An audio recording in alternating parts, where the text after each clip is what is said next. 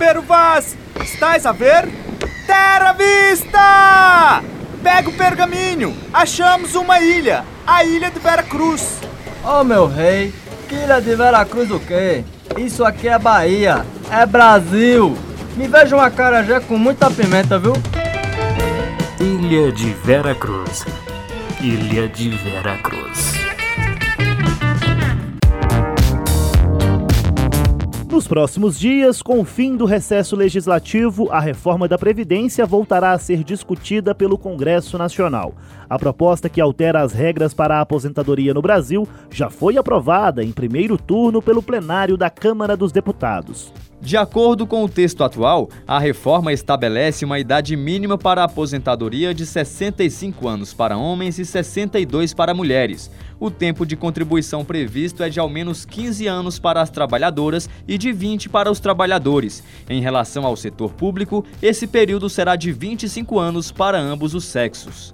Até o momento, a proposta deixa de fora a obrigação para que estados e municípios façam adequações no sistema previdenciário destinado aos seus servidores públicos. As mudanças sugeridas também não atingiram os pequenos produtores e trabalhadores rurais. Outro ponto que não sofreu alterações foi o que trata do benefício de prestação continuada, o BPC. O sistema de capitalização, a poupança individual, também ficou de fora da reforma. O assunto que domina o debate público desde o início do governo Bolsonaro será tema de dois episódios especiais do Ilha. No próximo episódio, vamos dar voz a dois especialistas favoráveis à reforma. Porém, neste primeiro programa, trazemos a opinião de dois economistas críticos ao texto que está em discussão no Congresso Nacional Brasileiro. Está começando o nosso 14 episódio. Esse é o seu querido Ilha de Veracruz, o seu podcast semanal, às vezes nem tão semanal assim. E nessa semana, como já disse aqui, o nosso abre, a nossa introdução, nós vamos debater aí, começar uma série de dois episódios que debaterão a reforma da Previdência aí, que foi aprovada pela Câmara dos Deputados, o texto, o texto base, pelo menos, e seguirá agora para a votação do segundo turno na, no plenário do, do, da Câmara dos Deputados e depois pelo Senado da República nesse segundo semestre. E nesse programa eu não conto com aqui ao meu lado com a parceria da minha colega amiga Bruna Goulart e quem tá tampando aqui essa, essa, é, esse episódio sem a Bruna é o meu amigo também Marquesan Araújo. É isso aí, João Paulo. A satisfação é toda minha. Agradeço muito o convite. Sempre tive de fora aí acompanhando nos bastidores aí os trabalhos do Ilha de Vera Cruz, mas hoje estou aqui sentado à mesa aí, dando suporte e dando todo esse apoio com o maior prazer. E para começar, vamos logo para as entrevistas. E desde já, escutem, a gente espera que o programa seja muito é, educativo e traga contribuições para você, ouvinte do Ilha de Veracruz. Muito bem, pessoal, esse é o nosso 14 episódio do Ilha de Veracruz e, como prometido, vamos debater aqui a, a, proposta da reforma da Previdência que acabou de passar pela Câmara dos Deputados e agora deve ser discutida pelo Senado Federal no segundo semestre. E para isso, nós temos a honra, o prazer de trazer aqui para a bancada dois economistas aqui de Brasília, que estão em Brasília, têm sua, o seu trabalho feito aqui na, na capital federal. Um deles é o Júlio Miragaia e o outro é o doutor é o Carlos Eduardo de Freitas. Eu queria que eles se apresentassem primeiro, começando pelo pelo Júlio Miragaia. Satisfação muito grande estar aqui debatendo com vocês e com meu dileto amigo Carlos Eduardo de Freitas. Eu sou economista, formado no, no Rio de Janeiro, né? Aqui em Brasília já estou há 27, 28 anos. Aqui fiz mestrado e doutorado, do, mestrado em Geografia, doutorado na área de Desenvolvimento Econômico. Sou do Conselho Federal de Economia, né, já há algum tempo fui presidente, hoje estou como conselheiro. E também participo aqui da, do nosso Conselho Regional de Economia, né, ao qual estou registrado desde que eu vim aqui para Brasília em 91. Também está conosco o professor Carlos Eduardo de Freitas. Também queria que o senhor se apresentasse para os nossos ouvintes. Muito bem. Primeiro lugar, uh, é uma grande, um grande prazer, uma grande honra estar aqui com a agência do rádio, debatendo a reforma da Previdência com meu querido amigo Júlio Miragaia, colega do Conselho Regional de Economia e do sistema também do Conselho Federal de Economia. Uh, eu sou economista, formado pela Universidade Federal do Rio de Janeiro. Depois ainda fiz o meu curso de mestrado em Economia na Fundação Getúlio Vargas, no Rio de Janeiro, antiga escola de pós-graduação em economia e terminei o curso, fiquei ainda um ano na escola como assistente de pesquisa e vim imediatamente para Brasília. Isso foi há 47 anos atrás. E sou funcionário servidor do Banco Central, aposentado, sou economista do banco e ocupei alguns, chefiei alguns departamentos, Departamento de Operações Internacionais, chefiei o Departamento Econômico e tive a honra de ser duas vezes diretor do banco. É uma grande satisfação estar aqui e sou membro, sou conselheiro do Conselho Regional de Economia. E nesse debate participa comigo o meu companheiro, meu colega de jornalismo, é Marquesan Araújo. Neste programa, como vocês sabem, a Bruna Goulart não vai participar e eu quero que o Marquesan faça a primeira pergunta para começar já o debate. Pessoal, é um prazer imenso estar participando aqui do Ilha de Vera Cruz. É, tive sempre acompanhando aqui pelos bastidores, mas hoje, aqui com a oportunidade de estar aqui na mesa, é um prazer imenso recebê-los vocês aqui, tá? Então, a primeira pergunta, lembrando mais uma vez que o tema é reforma da Previdência, né? Por que, que o Brasil precisa de uma reforma da Previdência, né? E por que, que o nosso sistema é deficitário? Eu queria começar com, com o Júlio. Júlio, ele é realmente deficitário? É, o, é uma questão muito polêmica, né? não tenha dúvida disso.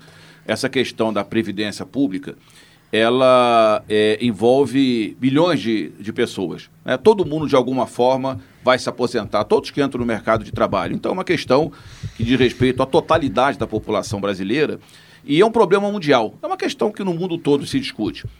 É, é importante que se entenda que, evidentemente, seria negar o óbvio, né, que a população tende a envelhecer. Em qualquer, em qualquer situação, e é bom que isso aconteça, né, que cada vez mais as pessoas vivam mais tempo. Mas é, é importante destacar que nessa discussão, né, nessa discussão do envelhecimento da população, deve se levar em conta também outro aspecto importante, porque na, nessa, nessa questão existe uma coisa chamada razão de dependência. Quantos estão no mercado de trabalho e que tem que sustentar quem está fora do mercado de trabalho? Existe uma falha, é, digamos assim, básica nos cálculos do governo, que ele leva em conta a população e idade ativa e a população fora da idade ativa que está mais envelhecida. Só que na razão de dependência, necessariamente tem que entrar também aqueles que não ingressaram no mercado de trabalho.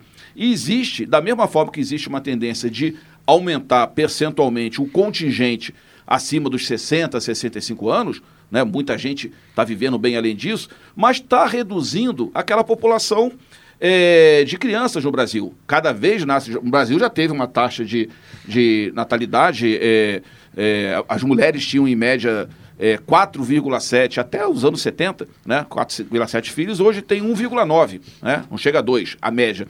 Então, eh, o Brasil já teve uma população até os 14 anos que correspondeu a 42% da população brasileira. 42%. Hoje está em torno de 20%. Então, na razão de dependência, não entram só os idosos. Tem que entrar também as crianças.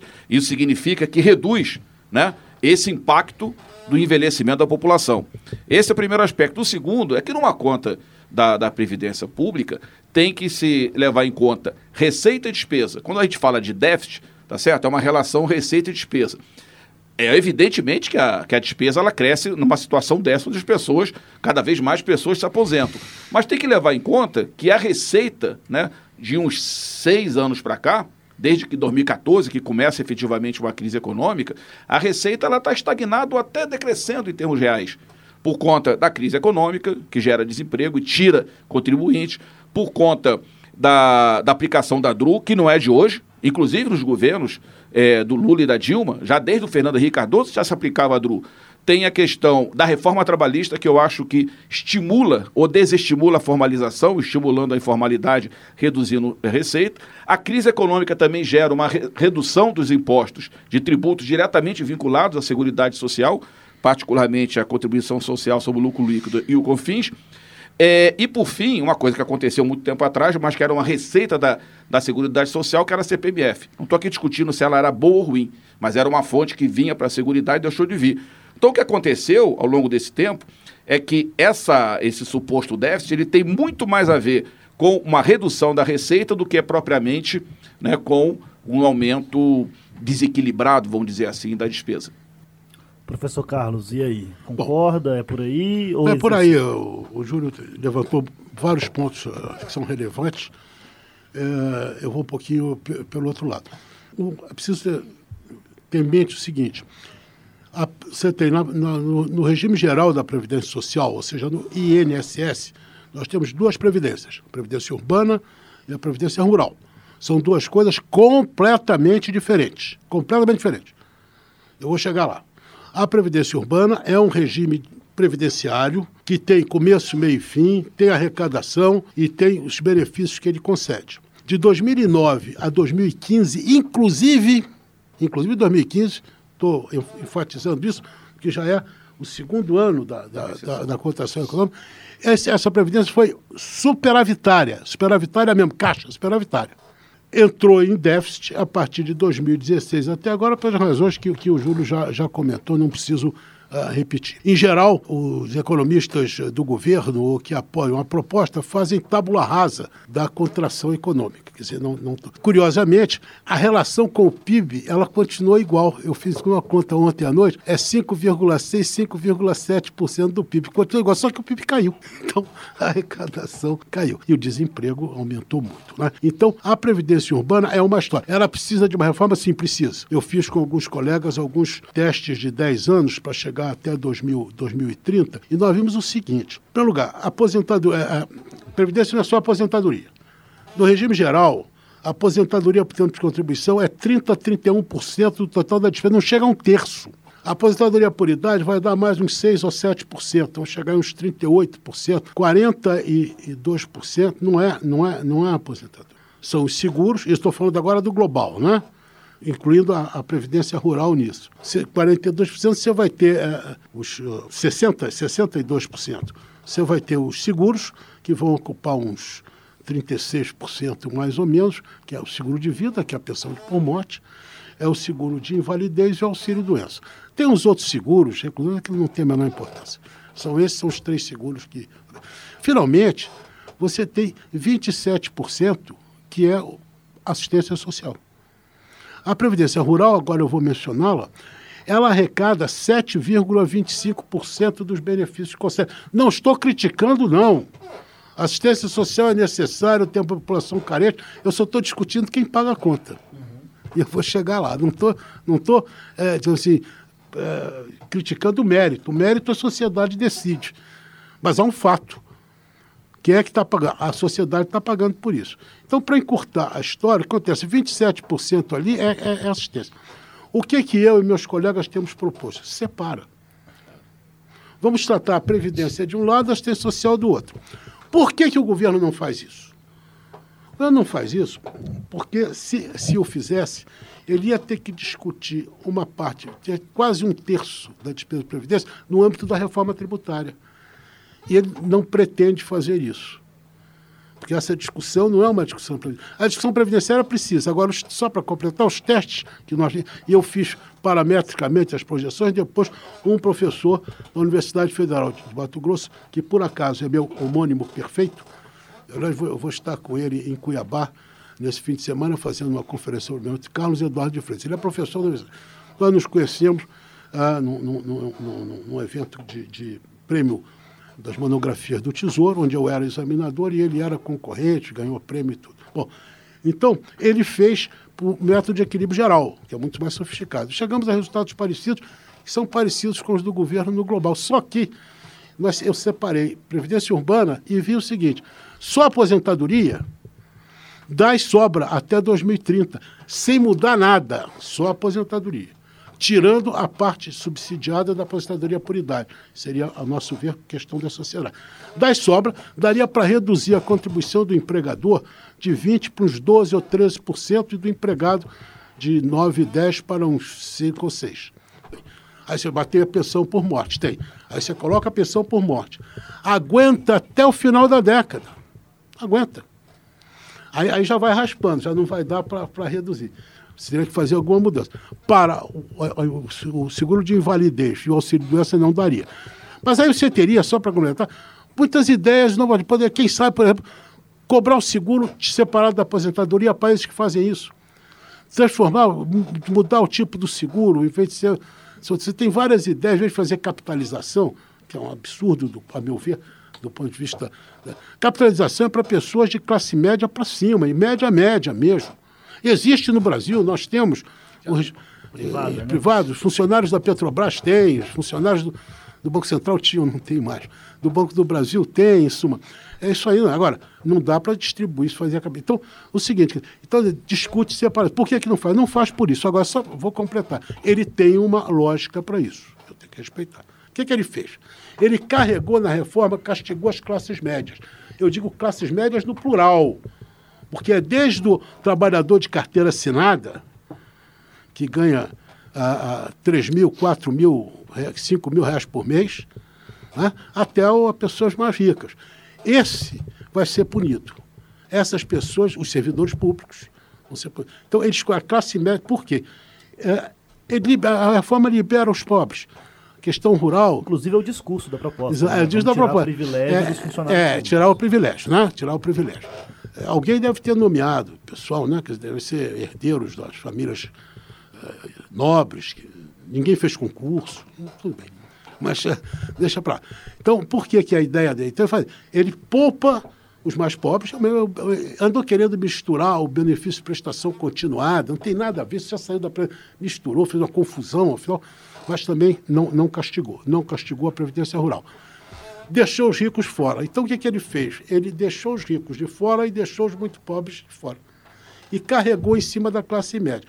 Por que, que ele deixa os ricos de fora? Uma pessoa de uma ideia mais assim. Por isso, por exemplo, eu tenho, tenho um grande amigo meu, que é um esquerdista mais, mais radical. Ele disse, não, foi para beneficiar um número pequeno de pessoas. É, isso acontece também. Só que a ideia é poupar, poupar é, é, não castigar a poupança, investimentos capitalistas, na expectativa que eles vão investir. E poupar os pobres, porque não teria nem como. E. Ah, isso é é é uma ideia. Ou seja, que se vier, ele promete é que com a reforma da Previdência vai jorrar leite e mel na terra prometida. Eu não sei se a terra é prometida e se vai jorrar leite e mel. Mas se jorrar, a classe média vai se aproveitar disso. Se não jorrar, vai ter um problema político complicado. Do outro lado, então, esse negócio que é a justiça social é muito relativo. Ele está fazendo entre os menos pobres para os mais pobres. Agora, os ricos estão, devidamente poupados. Agora, é, fazendo um pouco de advogado do diabo aqui, é, vocês, o, o senhor avaliou que as, as questões de benefícios sociais, existe uma, a, previdência, a previdência do trabalhador que paga lá o seu, o seu, a sua aposentadoria para depois receber o seu benefício mais lá na frente, existe a aposentadoria rural, existem as pensões que são têm um regime completamente distinto, certo? Não é benefícios sociais. É que a, o- a contribuição da Previdência, quando você contribui para a Previdência, você cobre aposentadoria, um seguro de vida, que tem, um- é uma pensão por morte, cobre um auxílio-doença, se você ficar doente, você. E cobre o invalidez. Eh, Se eu ficar inválido, eu tenho, recebo uma aposentadoria de invalidez, que cobre tudo. Isso não tem nenhum, não tem nenhum, nenhuma assistência aí. Eu estou pagando por isso. Tá? E o meu patrão está pagando por isso. tá? O que eu falei só é uma coisa, só não existe. O que eu falei só é o seguinte, o pessoal confunde INSS com aposentadoria. A aposentadoria é 38% do, da coisa total, 37%, 38%.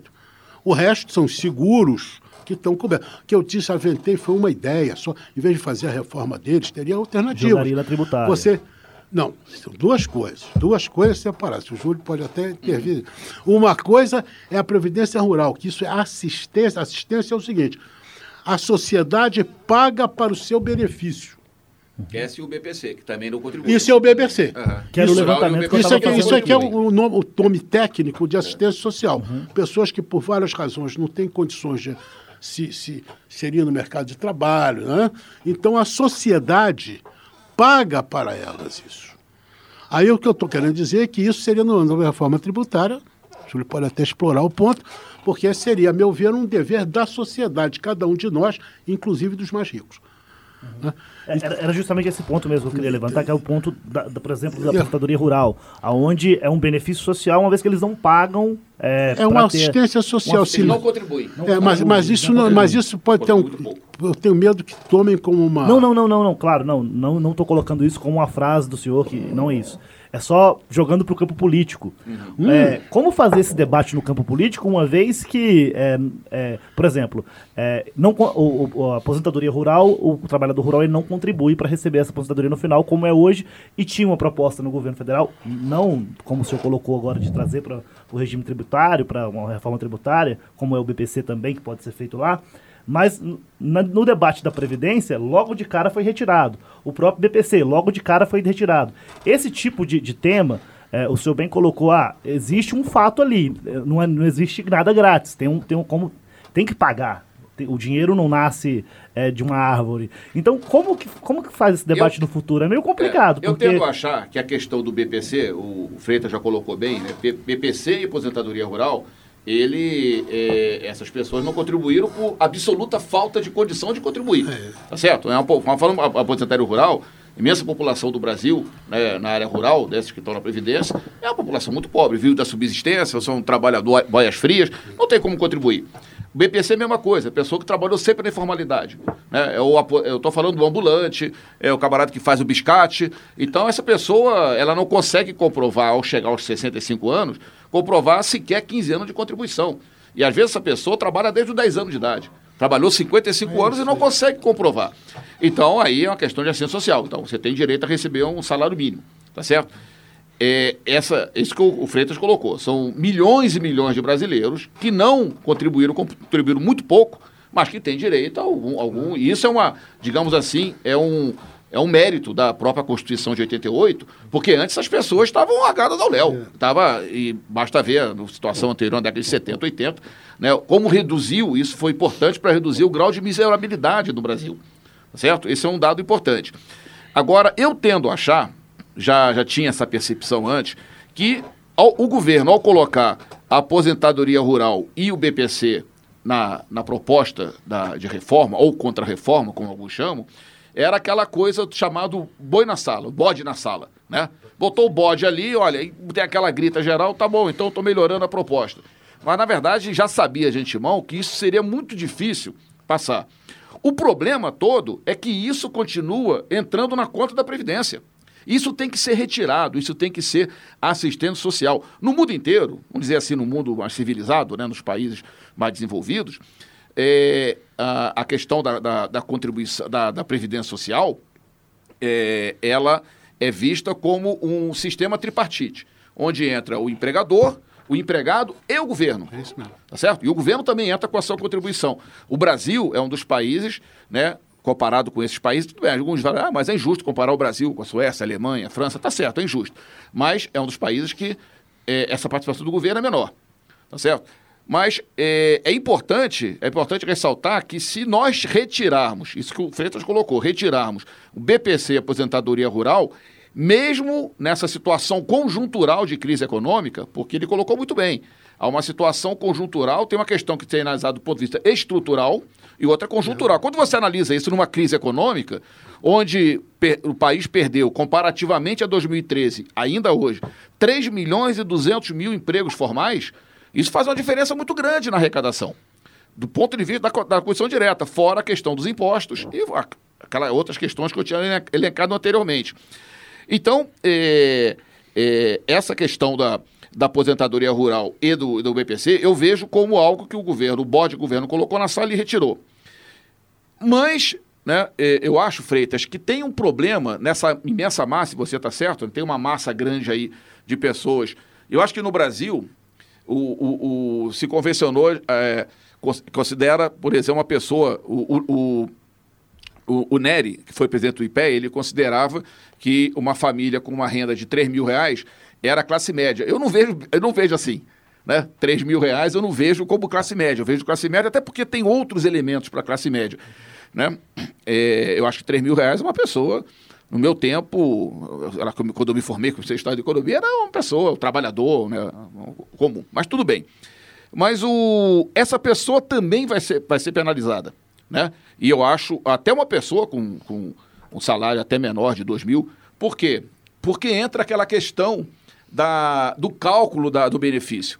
Porque anteriormente você tinha, retirava os 20% dos menores rendimentos e você fazia a média por ali. Hoje isso caiu. Quando você né, faz pela totalidade, o que é o mercado de trabalho no Brasil? É um mercado assim. O DIES apresenta isso, o que é o trabalho de ingresso e o que, que é o trabalho, a remuneração de ingresso, a remuneração quando a pessoa é demitida. Tem uma, tem uma diferença. E é normal que tenha, porque a pessoa vai se especializando, vai crescendo na empresa e cresce o salário dela. Quando ela sai, vai botar outro lugar, bota o salário menor. Então, quando você faz essa conta, do, a pessoa tem sete, oito empregos ao longo da vida, você vai ter empregos mais baixos, emprego, é, salários mais baixos e mais altos. A conta da Previdência anterior, ela ajudava nesse cálculo do benefício. Hoje ela pega todo. Esse é o primeiro detalhe. O segundo detalhe, e acho que esse que é o, o grande nó da questão, e aí que vem a grande economia que o governo está fazendo, o cálculo dele, é que você agora, para se aposentar, integralmente, você tem que comprovar 40 anos de contribuição. Eu não consegui, eu estou me aposentando esse ano, né? Eu não consegui comprovar os 35 anos. Por quê? Porque teve um período que eu trabalhei com, com RPA, e aí quando eu, eu perdi os carnês, e aí pronto, perdi o carnê, meu amigo, não tem jeito, tá fora. E no, dos 48 meses que eu tinha, só recuperei 10 na, na microficha do. Joguei 38 meses e embora. Isso é muito comum acontecer. Isso é muito comum, a pessoa ter os hiatos. Estou falando, no meu caso, né, formado em superior, bababá, que nunca tive um grande problema com, com o emprego. Agora, a grande massa, ela, em média, esse é um cálculo que o Diese fez, ela de 12 meses, ela trabalha, ela consegue comprovar 5 de, de, trabalho formal. De 12, consegue comprovar 5. Uma regra de três simples faz com que você, para comprovar 40 anos, nessa média você tem que trabalhar 100 anos. 100 anos para comprovar 40. Evidentemente, você não vai trabalhar 100 anos. Então, o que, que vai acontecer? A conta é outra. Você chega ali com 40 anos, vai comprovar 16 anos nessa, nessa conta, e aí você vai ter uma redução que hoje é calculada da ordem de 30% no valor do benefício. É daí que vem a grande, o grande ganho, que vai pegar desde o, o camarada que ganha 2 mil reais até o cara que ganha 20, tá certo? Mas esse que ganha 20, ele tem uma condição melhor, uma inserção melhor no mercado de trabalho. Esse que ganha 2, não. Esse que ganha 2 tem uma oscilação muito grande. E, e, é o que é um camarada que tem uma aposentadoria, vai ter uma aposentadoria de R$ 1.800 e que na, o benefício, R$ 1.700, R$ 1.800, que vai cair para R$ 1.200. Né? É daí que o governo vai tirar grande parte desses 800 bilhões que ele pensa em tirar. Por isso que eu, é, é, aqui antes eu estava conversando com eles, o, o Freitas, na, no bate-papo, falando que a Previdência ela tem que ser levada em conta também fontes alternativas, quando você mencionou muito bem a questão tributária. Né? Porque você aí pode buscar né, forma de financiar. Por exemplo, tira assistência social, BPC e, e trabalha, trabalhadores rurais e financia com outras fontes alternativas. Por exemplo, uma questão que a gente, lá no Conselho Federal de Economia, no Conselho Regional, com certeza a gente debate muito, é a questão da, da tributação sobre lucro de dividendo pessoas físicas. É uma questão polêmica dos economistas, mas é, o Brasil tributa muito fortemente a pessoa jurídica. A empresa, pessoa jurídica, é muito tributada. E é pouco tributado, é nada tributado a pessoa física. A experiência dos outros países vai na linha, no sentido contrário, inclusive nos Estados Unidos. Inclusive nos Estados Unidos, você tem uma redução da tributação pessoa jurídica, isso ajuda a empresa, isso favorece a geração de emprego, favorece a geração de renda, e você tributa né, o ganho individual, o ganho do empresário. Né? E aí você pode ter uma fonte alternativa para financiar né, esses gastos sociais. Certo. E além disso, se me permite, claro. Uh, isso existe, realmente é, é, é, controverso. Mas tem a pejotização. Quer dizer, você tem hoje, uh, você está pejotizando, eu tenho sabido, chefe, mestre de obra está pejotizado. Então, Uh, e abaixo de pedreiro. Tá, Eletricista. Eu estava falando para ele esse exemplo lá no... Então, o, o, dizer, então acontece, e agora isso vai até o sujeito que ganha 100 mil reais por mês.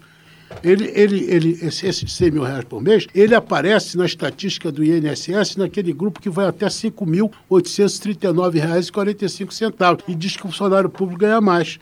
Mas esse, esse, esse, sujeito pejotizado, gama. Então você tem vários aspectos tributários que mereceriam uma, uma análise mais, uh, mais, mais acurada. Tem toda a razão, quer dizer, a carga da, da Previdência se faz em cima desse grupo de pessoas que eu chamei no espectro amplo, as classes médias, são pessoas que têm exceção no mercado de trabalho, né? não são ricos, mas, em suma, têm um, uma, uma posição razoável. Esses estão sendo. Poderão ser beneficiados se a economia desenvolver, mas o, o crescimento econômico o Júlio sabe também quanto eu melhor, é um, é um fenômeno multi, multicausal. Uma, uma outra abordagem poderia trazer coisas melhores. E só para completar, a meu ver, foi pouco discutido. Isso, esse assunto começou a ser discutido em 2016. Tem, mal tem três anos. Então, a, são apresentados contratos de adesão. O governo Mas o Brasil Temer... tinha tempo para Claro que tem. O Júlio cansou de dizer isso. Peraí, ele, eu, eu vou repeti-lo. Houve um, houve um, para o governo do, do, dos ouvintes, houve uma brutal contração econômica. De 2000, começou em 2014 e até hoje a economia está recuperando lentamente. Então, temos 12 milhões de desempregados. Antes da recessão, nós da grande recessão, nós tínhamos o quê? 4 milhões de desempregados, 4%. Isso aí é pleno emprego. Isso aí índice de desemprego. Então, ah, não, claro que tem tempo. As projeções que a gente fez, o que o, que, o, eles, a- o déficit, se você pegar a Previdência Urbana, juntar a Previdência Rural, somar o BPC, né, ah, você vai encontrar um déficit. Aí você pode somar o que você quiser. Pode somar o Bolsa Família, pode somar o abono salarial, vai somando, você vai encontrar um déficit. Eu só tenho uma receita, não põe a receita toda do- orçamento de seguridade. Então, isso tem sido estressado, que é um déficit urgente. Vai haver um, colapso. Não tem colapso nenhum. Quando você olha os dados em relação ao PIB, você não vê, você não vê essa O que, situação. exatamente. O que é, que cresceu nos é. últimos anos? O que cresceu foi a parcela de assistência social. É. Que, aliás, tinha que crescer mesmo. Porque com a recessão que houve, se você suspender as transferências. você- Agora, ô Freitas, você tocou nesse assunto. Eu estava conversando aqui antes da, da iniciar a gravação. Estava conversando exatamente sobre essa questão. Assim, da- o governo fala muito, não, vamos fazer a reforma da Previdência que o país vai voltar a crescer. Né? Como se fosse automático. É automático. né? Há dois anos atrás, quando teve a reforma trabalhista, o discurso do governo É era o seguinte: igual. vamos gerar milhões de empregos, né? É, com a reforma trabalhista. O que, que aconteceu? Você colocou o dado de 12 milhões, mas ainda tem co- 12 milhões e 700, mas ainda tem os 4 milhões e Tem, 800 do desalento. exatamente. O desalento, o desemprego, porque é o pior desemprego. Quando eu estava na Codeplan, a gente tinha esse dado. O pior desemprego é o desemprego por desalento. Porque o cara está desempregado, ele nem procura emprego. Porque, tecnicamente, o desempregado é o camarada que procura. Pergu- A pergunta é: você está, você está empregado ou está procurando emprego? Então, você está empregado, ele fala que você está procurando emprego, fala que não. Esse é desempregado. Mas o cara, quando não está procurando emprego, mas ele fala assim: eu não estou procurando emprego no- naquele período de 30 dias da- da- da- da- pesquisa, porque ele sabe que não vai, vai encontrar. Ele não procura, porque sabe que não vai encontrar, ele não procura porque ele não tem dinheiro para sair para procurar. Ele não tem dinheiro, ele não tem como é, é, pagar uma passagem para procurar emprego. Então, se você somar esses 4 milhões, vai 18 milhões de pessoas desempregadas. Tá certo? Eu estava até comentando aqui que quando teve a mobilização para a greve geral, e a greve geral não foi tão bem sucedida quanto as centrais sindicais esperavam, porque existe a situação, e nós economistas sabemos disso, quando não tem uma situação de pleno emprego, mas tem uma situação de desemprego extremo, né, a pressão sobre o mercado de trabalho é muito grande. O trabalhador, a primeira preocupação dele é manter o emprego. Então ele não vai para a greve. Tá certo? Ele quer preservar o emprego. A gente sabe disso, né? Isso é, nessa, nessa junta da economia política, né? O camarada não vai fazer greve porque ele quer preservar o emprego. Então, assim, o governo faça a- essa proposta numa situação muito adversa, né? Para a classe trabalhadora como um todo. Agora, essa promessa, né? Lembrando, lembrando o que aconteceu com a reforma trabalhista. Então, prometeu hoje, vai fazer a reforma e vamos eh, fazer o país voltar a crescer. Vamos ver daqui a dois anos, porque tem uma questão importantíssima. Esses 800 bilhões que eles vão poupar em 10 anos, 80 bilhões por ano, esse recurso ele sai da circulação da economia. Tá nessa massa de pessoas aí de 2 mil, 3 mil reais até 15 mil, 20 mil, né? De alguma forma vai reduzir o benefício, isso e aquilo, vai sair dessa massa. Sai, né? Da, vai, vai reduzir a demanda agregada do, do país. Eu tenho muitas dúvidas se efetivamente esse recurso, se ele for reinvestido pelo governo, isso resultar num aumento ou numa recuperação do investimento público, Freitas, isso pode ter um efeito positivo. Agora, tem alguma garantia de que esses 80 bilhões por ano vão efetivamente ser investidos pelo governo na pavimentação de rodovia, construção de ferrovia, habitação popular? Eu não tenho essa garantia, não tenho nenhuma certeza, pelo contrário.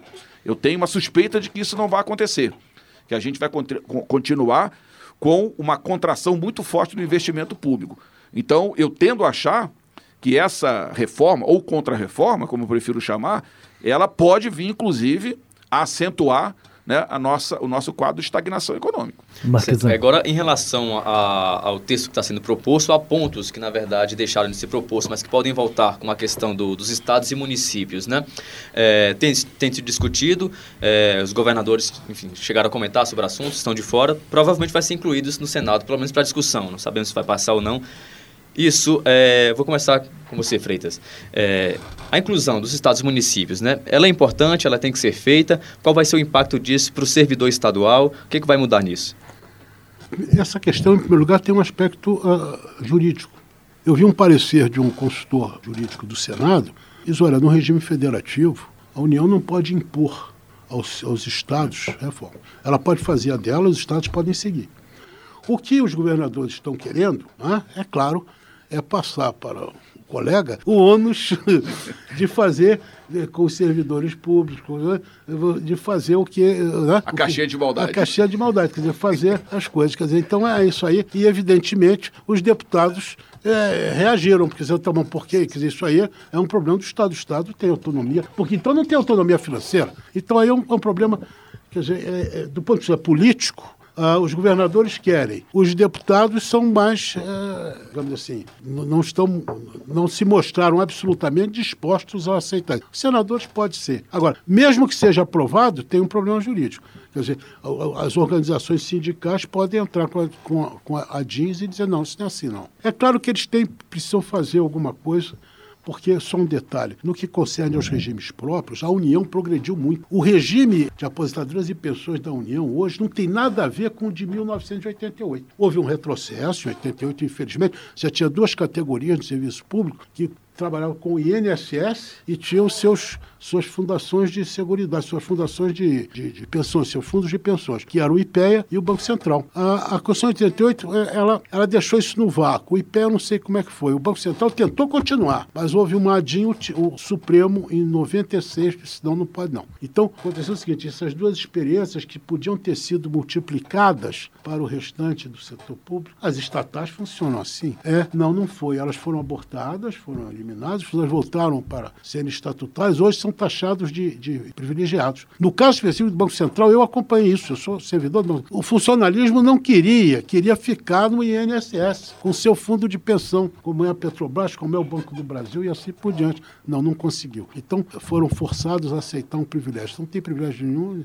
Então, aí depois disso, quer dizer, a União, mas depois desse passo atrás, em 98, já houve um passo adiante que criou a, a idade mínima do servidor público. Então. Aí veio o governo Lula.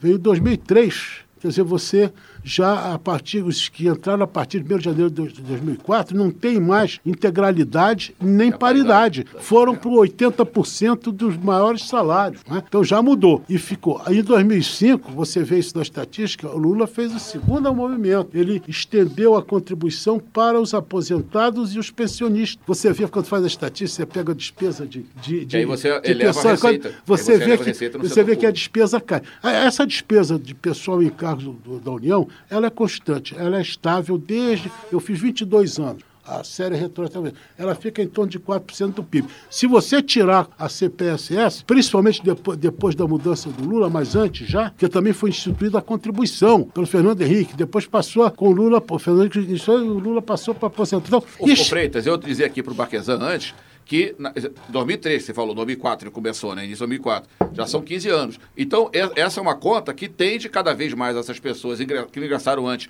vão saindo e essa, essa conta vai Não, e, lá na e frente. Eu, e tem, eu provo por A mais B, tem um número. Uhum. Uh, aí, quando chegou em 2013, a, a Dilma regulamentou, porque o Lula deixou a PEC. Ela então regulamentou, criou o FUNPRESP e a partir de 2013 porque eles já estavam parecidos, que já eram 80%, só que ia, tinha, ia para dos salários, né? Aí estão limitados aos 5.839,45, e, e, botando, e o restante é o FUNPRESP. Muito bem. Aí você pega as, eh, Como numa empresa estatal, né? Passa por Como não é, funciona. É. é gozado que isso, em 88 era já era assim. No IPEA já era assim. No Banco Central já era assim. O Banco Central em 74 um diretor que já faleceu, que estruturou o Banco Central, disse, não, nada disso, vamos fazer aqui e tal. Então, é, já, já, então você já tinha. Aí tem mais, você pega as, as LDOs, aí você vai ver que elas têm a, a, a, simulação, exatamente o que você falou. Eles fazem uma simulação do déficit da, da Previdência do regime próprio federal. Esse déficit, ele, ele, você não tem, não tem como equilibrar, por duas razões. É um mercado de trabalho segmentado, a não ser que você enchesse de funcionário para poder criar massa. Como isso não tem nenhum sentido, então você tem um mercado segmentado. Você vai ter um déficit. Mas existe uma contribuição gráfica do governo federal desde 2004, que ele tem uma contribuição que é, paga 22% sobre os donativos. Acontece que tá, eles, a partir de 2013, como o Júlio mencionou, você tem uma transição de um regime puro de repartição para um regime misto, de repartição com capitalização. Então, esses 22% do, do patrão, do empregador, vão incidir só até o limite. Aos poucos vai ser esse pessoal dos 5 mil que está limitado. Né? Então, a arrecadação formal vai, vai diminuir. A contribuição de todo o Só que o déficit, Júlio, ele é cadete. Você claro. ele sobe até 2024, 2025. É menos de 1% do PIB. Não, é menos, é menos. Ele sobe um pouco. A partir de 2024, 2025, ele é cadete direto. Ele, vai, ele é assintótico. Aí vai, vai sumindo. Então, e tem um resquício que é o pessoal que, diante de 2003, diante de, de 2003, e o pessoal de 2003, 2004, que tem uns, uns sistemas de, de, de transição. É? Na, na, na, rigor, é isso que deveria ser feito no, no, no funcionalismo estadual. Exatamente. Estados Unidos. Então, é, só para dizer o seguinte: o regime a hoje. A receita está dada. A, a, o regime hoje federal é completamente. Então, pessoas gostam muito, os economistas de substância do governo, eles misturam o Estado com a União para dar a impressão de caos. Então, e, e, juntam a Previdência Rural e, e dão para você uma impressão de que há um caos, mas não há caos nenhum, calma, não tem caos nenhum. Então, a União já tem tudo isso. Aí o que eles fizeram foi, na, na reforma agora, é muito mais grave do que a do Temer, sob a alegação de privilégio, eles aumentaram a, a, a tributação, que é quase um confisco. Eles vão até 22% nas aposentadorias mais elevadas. Então, aumentaram severamente o confisco e, e, e nas pensões por morte eles também prejudicaram muito tanto o INSS Sim. como porque a pessoa não, o pensionista não pode acumular dois é. se acumular porque tem a questão do abono também, né? Que eles querem acabar com o abono, né? O abono ficou para regulamentação na lei ordinária, ficou, mas é, é. é, o abono não sei porque o abono eu vi uma coisa, a, a lei tinha passado para um, salário mínimo, só podia receber um salário é. Hoje é até dois. O relator parece que botou no meio do caminho. Eu não sei como é. O Abon tem nada a ver com isso. Tem nada a ver. Não tem nada a ver com previdência. Pegar o lá, não, não, é, não moro em Niterói, não sou casado, tem nada a ver com isso. Pegaram lá. E, Mas isso e, talvez seja muito do que o Júlio falou, né? O boi de piranha, né? Colocou lá para que já fosse tirado. É, pode ser. Tem, tem, tem, uma questão, o, o Freitas falou da questão do, dos privilégios, e essa é uma questão também que ó, a propaganda do governo, propaganda é uma coisa muito forte, né? Quando, ainda mais do governo, quando a capacidade que o governo tem, quando quer botar massa né, de propaganda, é uma coisa muito é. difícil. Então, é, uma das coisas que se fala é a questão dos privilégios. Né? E aí, por exemplo, entra na questão dos militares. Né? O governo, os militares dizem o seguinte: não, nós não nos aposentamos, né? porque nós continuamos, digamos assim, disponíveis para serem chamados, sermos chamados pelo, pelo Estado a qualquer momento. A Folha de São Paulo fez um levantamento, junto aos duzentos e poucos mil né, militares que foram para a reserva. Sabe desse percentual, quantos foram chamados para, algum momento depois que terem ido para a reserva, foram chamados para prestar algum serviço? 0,7%. Um em cada 140 militares. Então, isso aí é, é, a total exceção à regra. Né? A regra é que se aposentam sim. E tem uma discussão, que foi agora motivo, inclusive, de muita polêmica, né, da questão dos militares que tem que ter uma idade, né, como também dos professores. Né? Ao, ao questionamento em relação à questão da idade dos, dos militares que poderia, da mesma forma como os professores, eu acho que professores também têm, é uma, é uma atividade que exaure a pessoa, né? Tá ali dando aula e tal. Ainda mais no, no Brasil, como paga muito pouco a professor, aí o professor que dá aula no, no serviço público, ele tem que dar aula em alguma escola particular para poder melhorar a renda. Então, realmente, isso daí é uma, é uma situação. Conheço muitos professores que chegam a uma determinada idade, né, no estado da vida, então ali eh, exauridos mesmo. Mas essa mesma lógica deveria prevalecer, por exemplo, no trabalhador rural.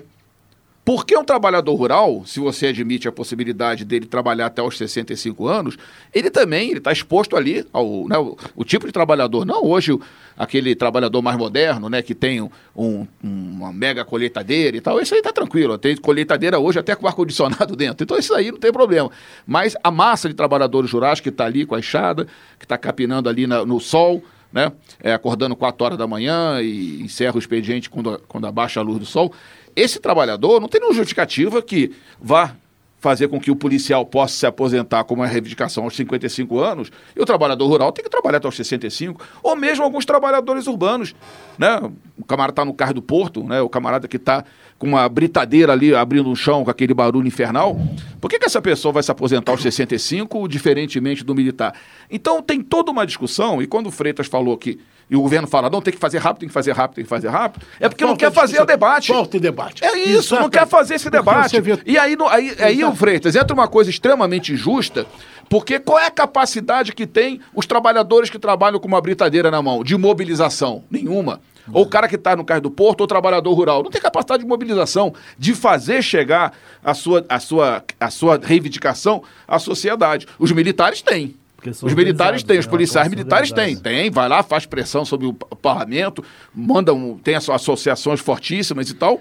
Então isso é completamente injusto. Você faz uma, além de tudo, todos esses problemas, você faz uma reforma falando de atacar os privilégios, mas quem tem capacidade de mobilização vai lá e pressiona e Se me permite. deixa, e a, e a sua questão é contemplada. E quem não tem capacidade de mobilização, meu amigo, aí É, é, o, o governo esculpiu na- nos servidores públicos, civis ou militares, tecnicamente militares não são servidores públicos, mas tudo bem, eram. Bom, esculpiu o selo de privilégio. Isso é um absurdo, eu me revolto, porque o Júlio, vamos pegar os militares, eu tenho até algumas restrições a fazer. Você pega, eu tive uma experiência, eu tenho um filho temporão que é médico e ele passou um ano no, no, no exército aqui antes de ir para a residência. Ele passou 30 dias no, no esquadrão, no terceiro esquadrão de cavalaria mecanizada. Tinha o capitão lá que comandava. Conversava com o capitão, com os tenentes. né? Um comandante de um esquadrão de cavalaria mecanizada são tanques, né? O, o- o- a capacidade laboral dele é, é muito mais limitada que a meu tempo, porque ele, com a minha idade ele não vai conseguir comandar um, um esquadrão de jeito nenhum, nem, nem um, um pelotão de, para, de infantaria paraquedista também não vai, nem um, um fuzileiro naval de, de homem-rã de grupo anfíbio, não vai. Então eu entendo que essas coisas vão na mesma linha do trabalhador rural e de outros. Isso não é privilégio, isso são coisas que têm que ser vistas e discutidas pela sociedade. E cabe você, você quer ter um- um- uma tropa de fuzileiros navais bem treinada? Você quer ter uma tropa de infantaria paraquedista? Você quer ter trabalhadores rurais? Você quer ter um motorista de ônibus no Rio de Janeiro, no subúrbio, com motor aqui do lado, trabalhando até os 65 anos? De jeito nenhum. Então, só para completar, por que desprestigiar o tempo de contribuição? Porque você, ah, porque tinha fantasias precoces. Eu fiz umas contas. Algumas esqueceram do fator previdenciário.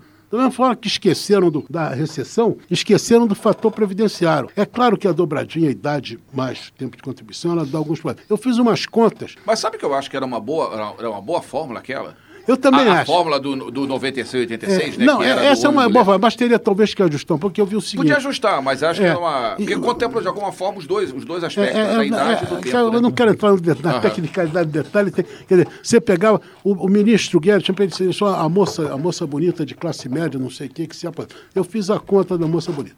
De fato, ela podia se aposentar com 48 anos, começou com 18, 30 anos. Ela ia pagar um, um 60%, um pouquinho mais de fator previdenciário, porque ela não fazia o 86. Realmente, tá bom, deixa ela se aposentar, ela vai ficar aposentada lá para baixo. E ela passava a ser doadora, você faz pela expectativa de vida dela, eu fiz do que ela teria acumulado, ela é doadora de recursos. Agora, se deixar ela chegar no 86, que ela aí chega cinco anos depois ou menos, aí de fato ela passa a ser absorvedora. Então, alguns ajustes, eu estou falando de ajuste, eu não estou falando de matar, não, estou falando algo. Eu ajusto um pouco o fator previdência. Por quê? Porque esta moça, ela, ela pode não ser bonita, não ser da classe média.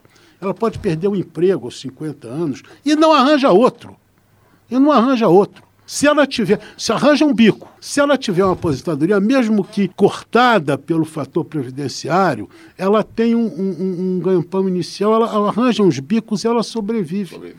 O motorista de ônibus vai até os 65 anos, trabalha em ônibus em São Cristóvão, Bento Ribeiro, no Rio de Janeiro, não vai, ele não encontra. Então, quer dizer, por que não prestigiar, deixar? Porque nós temos hoje prestigiados. Claro que tem alguns defeitos, tem. A gente pode apertar os para, parafusos. Agora, eu, como disse o João, não tem discussão. Porque, o Porque pior é- quando eu falei da questão dos militares, é exatamente porque é, não estou entrando no mérito se é justo ou não injusto. Estou entrando na questão de que tem capacidade de reivindicação.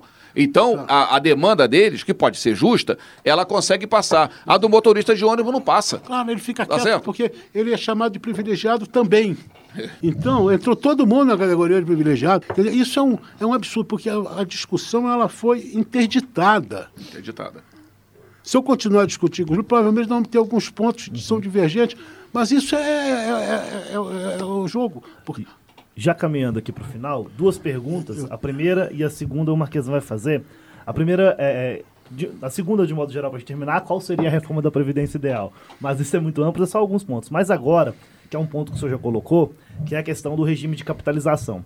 Vocês têm dito que faltou debate. Faltou debate, foi muito pouco tempo de discussão. A, a discussão em si começou realmente em 2016.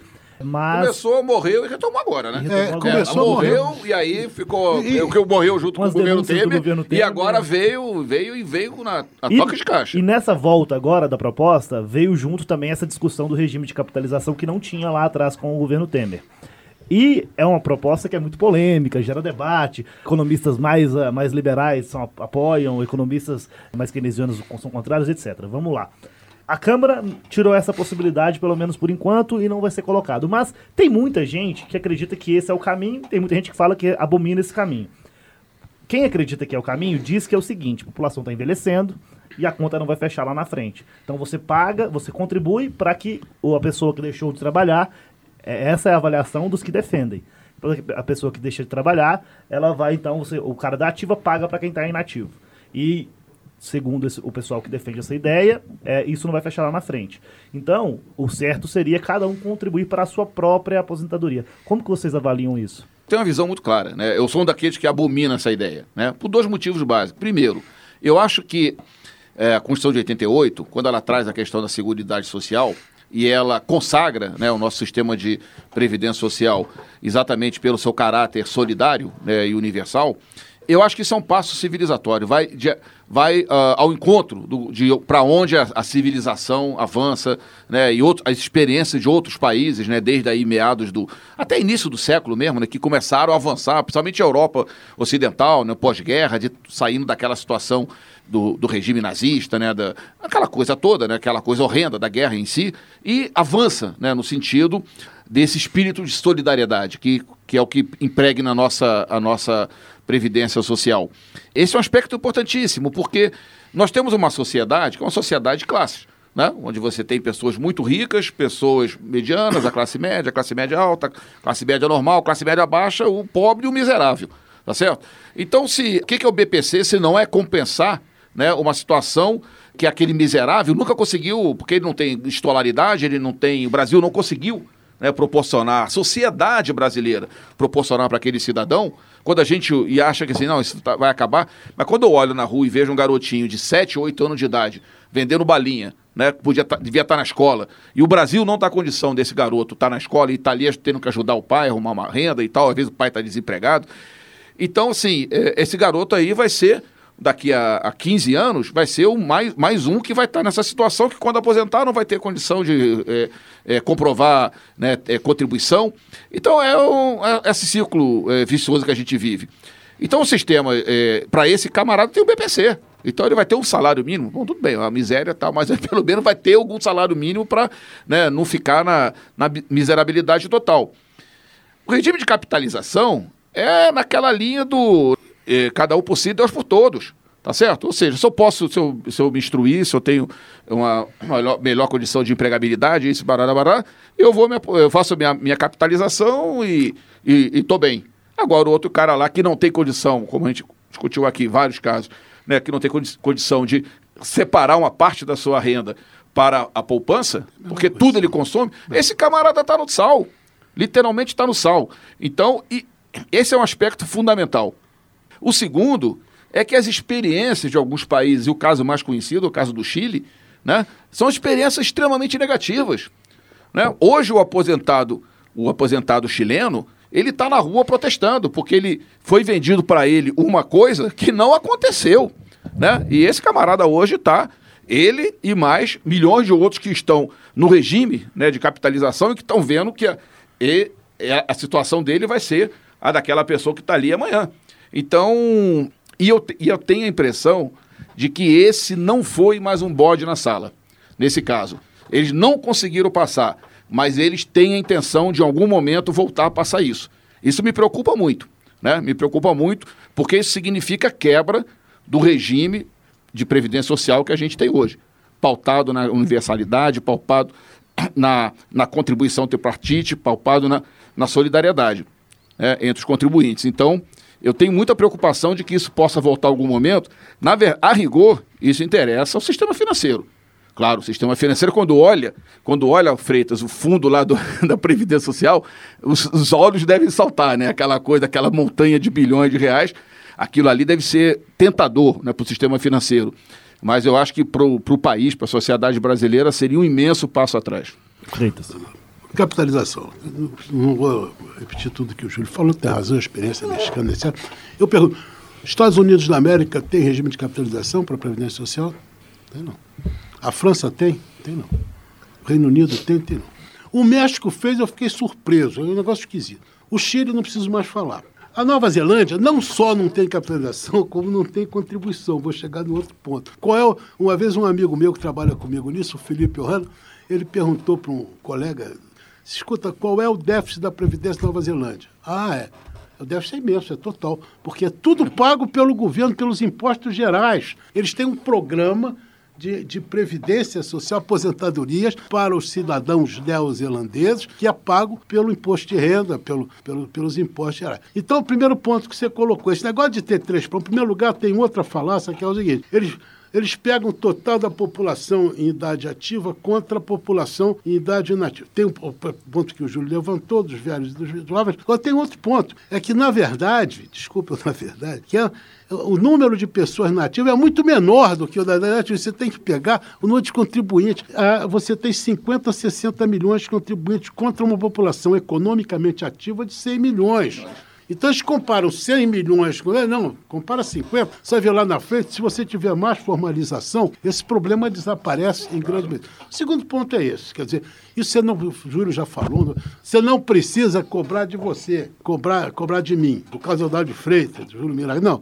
Você pode ter os impostos gerais. Você olha o PIB. A arrecadação do, do da Previdência Urbana em relação ao PIB é muito, é muito estável, é 5,7%. 5,8 nos melhores anos, 5,6 dos anos de vacas magras. Então, é você, é, isso aí vai. Agora, você pode arrecadar desde que você tenha, e mais, desde que a participação do salário também na mão de obra se manter mais ou menos constante, não interessa se você tem 100 milhões de pessoas trabalhando ou tem 50. Então, é, é, é, isso aí é um argumento muito, muito falso, a meu ver. Segundo ponto, a capitalização, realmente, não tem nenhum... Sim, capitalização existe. É o melhor sistema para uma, um grupo rico. Não é a menor dúvida. E, existe, né? Existe, por exemplo, eu tenho, eu tenho um fundo... Eu, eu fui professor da Fundação Getúlio Vargas. É, contribuição privada. Eu tenho, eu tenho um fundo da, da, da, da, Fundação Getúlio Vargas. Eu fui professor, contribuí, depois eu saí, eu continuo como participante alto.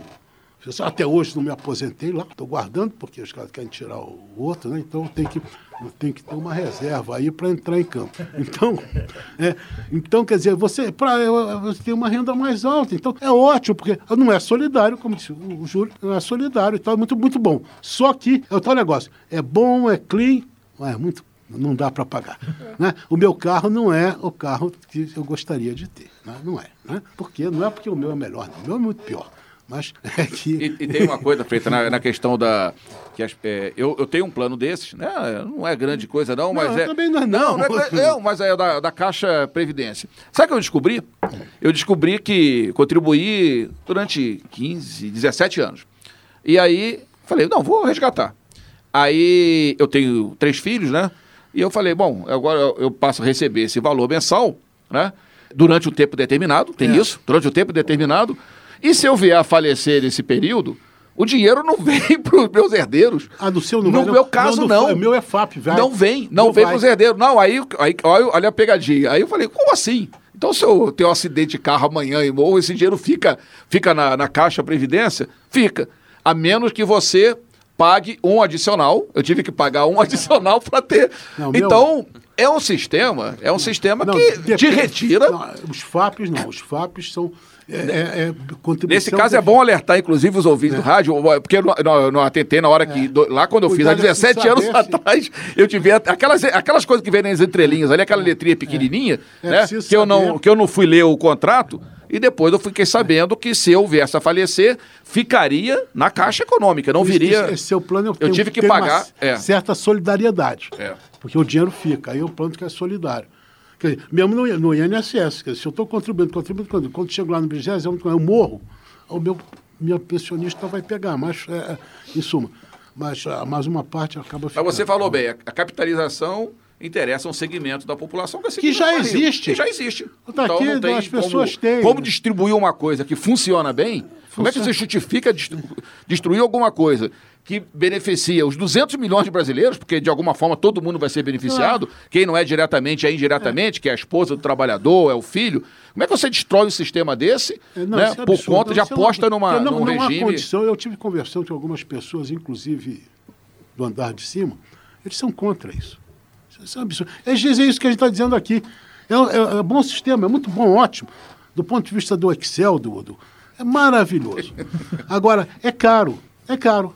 É caro, tem coisas que são muito E talvez o boas. andar de cima esteja vendo exatamente o que está acontecendo no Chile, em termos de. Porque o governo- Chile é um país que tem a população menor do que a grande São Paulo. É. Num país com 18 milhões de habitantes. E uma renda mais alta, Agora, o que, renda- é, agora a- é, é o risco de uma convulsão social. Você imagina destruir Aqui a é. Previdência. Aqui. Pois é, Por isso Previdência eu- Social é o risco de uma convulsão social Por no isso que eu país. perguntei, Estados Unidos tem? Estados Unidos é um país de 300 milhões de habitantes. Não é brincadeira, não. Pois é. Então, ah, não tem. tem. É um tem. risco muito grande. Tem, tem para as classes, tem, tem a beça. Agora, ah, o grosso não. Então, para ter, quer dizer, existe essa falácia do, que, do, da- do desequilíbrio, que você tem que ter renda. Renda para você poder pagar. De onde vem, a gente pode arrumar, como disse o Júlio, você tem várias maneiras. Né? O economista não tem bem. Isso é uma falácia. Dizer que o sistema está quebrado. O ministro diz está quebrado porque não vai ter que absurdo. É absurdo. Agora, agora, Feito, você, quando eu falei a história, que eu, não acredito que seja um, o bode na sala, porque você, como disse, conversou com alguém da lá de cima, mas provavelmente de uma turma mais civilizada, né? De Ah, uma não, turma mais racional. Não, não. Porque tem muita gente aí irracional né, no, no governo, e dessa turma eu tenho, eu, eu tenho do- medo. Eu tenho do medo. governo, não. Eu tenho Mas medo. É uma pessoa influente, muito inteligente, muito bem preparado e, e muito consciente da- dos problemas sociais. Pois é. Então, mas é, mas é claro, isso não tem nenhum sentido. É, o, Júlio, é um negócio absurdo. Não é, nem absurdo. questão de ser de direita ou de esquerda. É de um- Destruir, destruir algo que funciona. é, Não, e como, eu vou repetir. A Previdência Urbana é uma experiência bem sucedida. Desculpe, não tem nada de quebrado, não. Precisa de ajuste, precisa, tudo precisa de ajuste. Tudo. né? Até a nossa saúde. A gente vai ficando velho precisa de ajuste. Então, Cada vez mais. cada vez mais. Então, tudo precisa de ajuste. Claro que precisa de ajuste, como eu disse, ajustar o. Acabar de desprestigiar o tempo de contribuição é um absurdo. O motorista de ônibus vai ficar desempregado aos 52 anos, ele vai poder trabalhar. Se conseguir, ele vai precisar para sobreviver. Se for formalizado, o salário dele faz assim. Então, ele não tem. Quer dizer, e você pode ter um sistema equilibrado. Como eu até citei no início, tem várias ideias. Separa os seguros, paga os seguros fora. Tem, tem, tem umas ideias para você fazer um seguro de pensão. Precisa, tem várias maneiras de. Tem, tem formas. Claro, É, tem certeza. formas até meio parecidas com capitalização, mas não é capitalização, não. Mas é para o seguro, é outro tipo de seguro. É como você faz seguro do seu carro. Certo, Só que é. em vez de você receber de uma vez, é um seguro de vida. né? A gente também tem um seguro de vida, eu tenho um seguro de vida também, além do outro. Aí Você, põe, aí você pega e distribui ao longo do tempo. Mas, enfim, tem várias. Não houve discussão nenhuma e mais, a discussão foi, repito, interditada. Qualquer opinião em contrário que você é contra o Brasil, você é contra o desenvolvimento econômico, ou você é contra a distribuição de renda. É um absurdo, né? Quer dizer, No momento que não, não discute as fontes de não, financiamento, não, né? não, exato, porque até eu, eu- eu- eu respeito, tem um, tem um racional aí. Ele disse, olha, eu vou poupar os ricos porque eles vão investir. Eu vou poupar os pobres porque eu não posso massacrar mais. Eu vou pegar aqui. Isso não é distribuir renda. Aliás, porque a Previdência não é lugar para distribuir renda. Distribuir renda é no tributo, é na reforma tributária. Não é na reforma previdenciária que você distribui renda. Então, quer dizer, é- é- eu realmente te- sou crítico, agora admito que ela pode trazer o. Admito a possibilidade. Agora, como disse o Júlio. De uma isso- melhora econômica. Sim, acredito que possa. As pessoas me perguntam, eu digo, olha, há uma possibilidade. Tem nada provável. Pode A- usar. Ainda dá tempo da, da última pergunta? Pra finalizar. Bom, bom para finalizar, antes das considerações finais, né? eu- Bom, aqui na discussão a gente viu que teve, tiveram muitos pontos convergentes, né? Algumas ideias, fusões. Então eu queria saber de cada um aqui, né? Qual que seria a reforma da Previdência ideal, levando como base essa que está aí agora ou não, outras, enfim, com base no que a gente discutiu até agora aqui, começando com o Miragaia. é, qual que seria a- melhor reforma da Previdência? Então, eu acho que a gente deu, eh, eh, de alguma forma, essa resposta foi dada ao longo dessa conversa aqui. exatamente. Né? Ou seja, o governo, primeiro, trabalhar com dados mais concretos, dados mais reais. Né? Não pode ser uma discussão baseada nessa, nessa questão, eu diria até que intimidatória, né? do tipo assim, né? não, qualquer coisa diferente disso aqui está contra o Brasil tal. Evidentemente, né, você tem que discutir eh, os problemas que tem, da questão da, da evolução demográfica, eh, essa coisa toda, né? Colocar os, os- os- os dados. Eh, eu, eu, eu, eu- eu começaria dizendo, inclusive, viu, Freitas, o Conselho Federal de Economia representa 250 mil economistas no Brasil inteiro. Tá certo? Em nenhum momento o Conselho Federal de Economia foi chamado a essa discussão pelo governo. Em nenhum momento. É como se não tivesse nada a dizer. Né? E temos milhares de economistas que são especialistas em, em previdência, em seguridade social, né? em financiamento público, poderia estar dando contribuição. Em nenhum momento foi chamado. Então, é uma discussão que foi feita de forma soldada, né? a toque de caixa, exatamente para que, eh, como a gente falava aqui antes, né? se é uma reforma que interessa ao povo, porque o próprio governo diz né, os parlamentares, mais ainda, dizem que é uma, uma reforma impopular. Tá certo? Ué, se é impopular, então não interessa. Se os parlamentares estavam com medo de votar essa reforma por conta da reação da população, então é, é questionável se ela é efetivamente interesse da população. O que a gente discutiu aqui é que ela tem que ser, eh, tem que se discutir as fontes de financiamento, tá certo? Porque não é só pela despesa que a gente vê. Então, o que que, que, que retirou recursos da, da Previdência Social, da Seguridade Social? Isso tem que ser discutido. Separar o que, que é, é, a- efeitos conjunturais e efeitos estruturais. Você tem né, a questão demográfica estrutural, tá certo? Ela acontece e está dado. Agora, a questão da, da economia, se você tem uma economia em recuperação, você tende a recuperar o emprego, né? Bom, tem a reforma trabalhista de alguma forma desestimula o trabalho formal, mas tirando isso, você tende a ter uma recuperação do nível de emprego. Então tem uma série de discussões, como o, o, o Freitas colocou bem, a questão da pejotização que sangra a previdência pública, né? Ela sangra. Lá no Sebrae, o- eu estava comentando aqui anteriormente, que eu fui diretor do Sebrae e a gente via isso, empresas que trocava aquele trabalhador que era assalariado e ele passava a ser contratado como MEI. Ele era contratado como MEI. A empresa deixava isso. de contribuir, Tá assim, tá o funcionário deixava de contribuir, e a contribuição do MEI é mínima à Previdência. É, é, É mínima. mesmo. E isso tem sido. E você, e você lembrou bem, porque eu estou falando de um cara que é o eletricista da empresa e tal. Mas até altos cargos isso tem acontecido. Isso vai sangrando a Previdência Social. Né? Então você tem que ter forma de, primeiro, evitar a sangria dos recursos da Previdência. Pelo contrário, tem que buscar aumentar essas fontes de financiamento. Ao mesmo tempo, né, você tem que combater alguns. Existem privilégios, eles têm que ser, né, se não extintos, mas eh, minimizados, mitigados.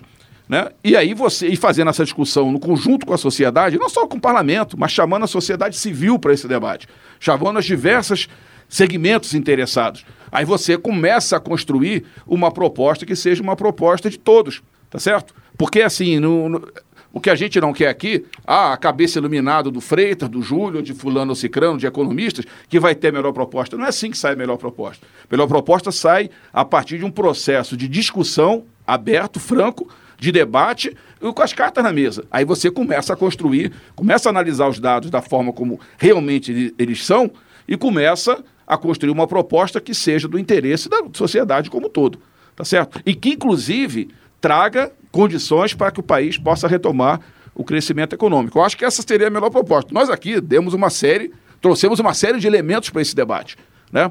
E a gente acha que deveria ser dessa forma, não só a reforma da Previdência, como está para acontecer agora recentemente, eh, proximamente, a próxima pauta é a reforma tributária, tá certo? E está acontecendo a mesma coisa, Freitas. Está acontecendo a mesma coisa. O Conselho Federal de Economia tem uma campanha que está na rua, campanha contra a desigualdade social, onde o primeiro eixo dessa campanha é exatamente a discussão do modelo tributário, e o Conselho Federal não é ouvido. Não é ouvido. Lá tem, nesse fórum, tem lá 30 entidades nacionais participando, e é como se não existisse para o governo, tá certo? Porque nós temos muita coisa a dizer sobre qual seria a melhor estrutura tributária para o Brasil, inclusive para tornar sustentável a Previdência Social. Só que o governo não quer ouvir. O governo tem as suas cabeças pensantes e né, passa de roldão.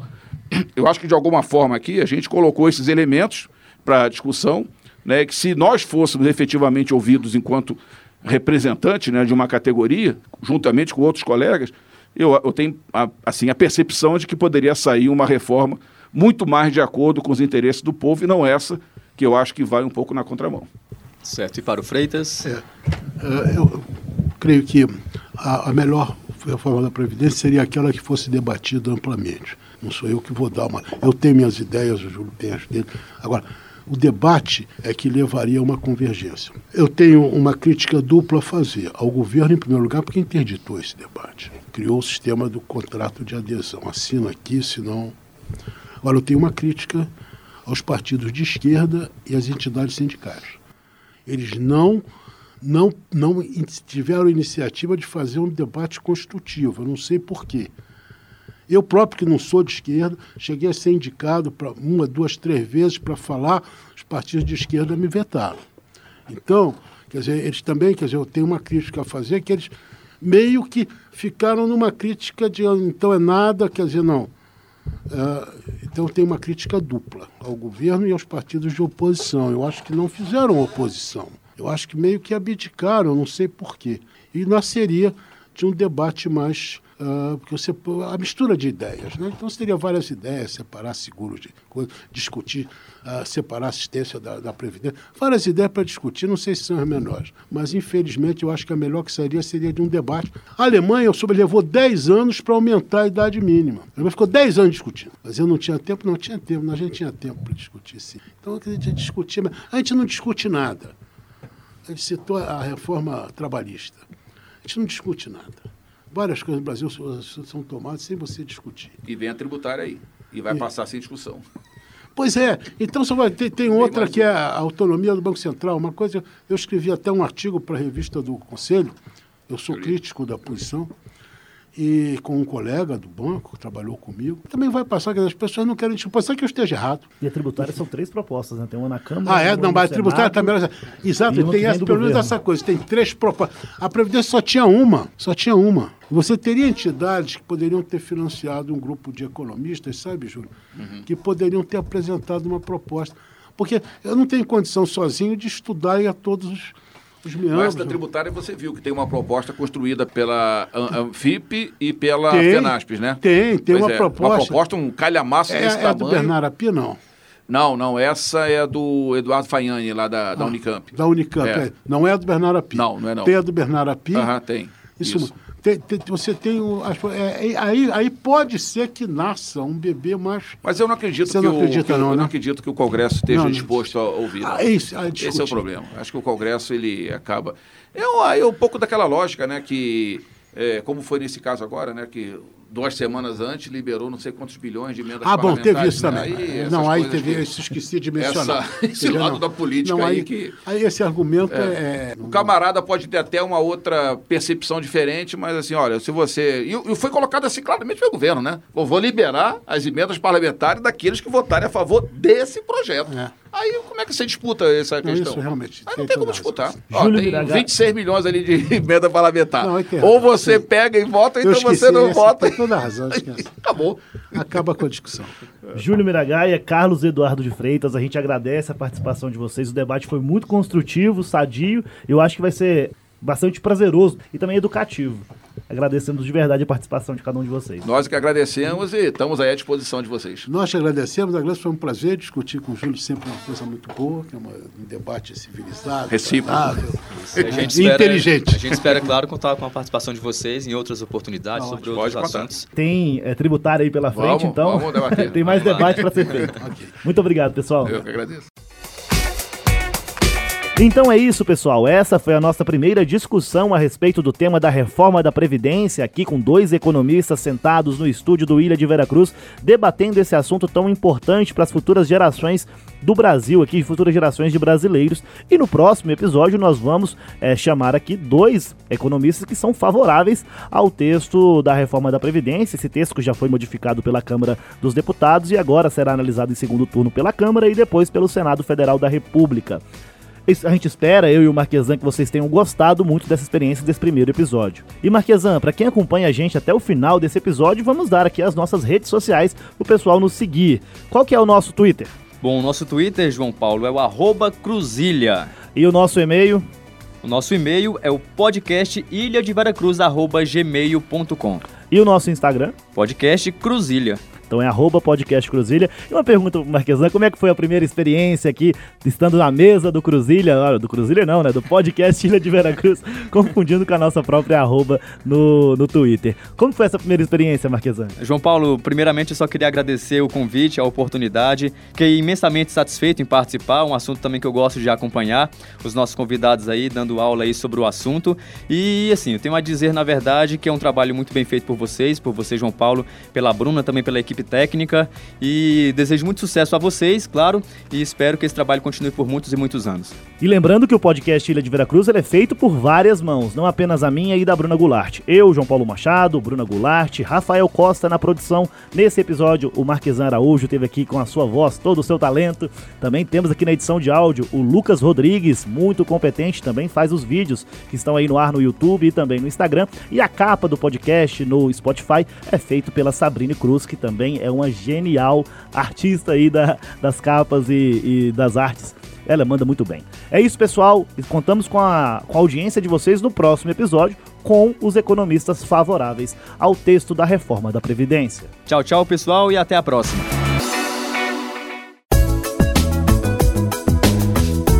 Roteiro e apresentação: João Paulo Machado e Bruna Goulart. Produção: Rafael Costa.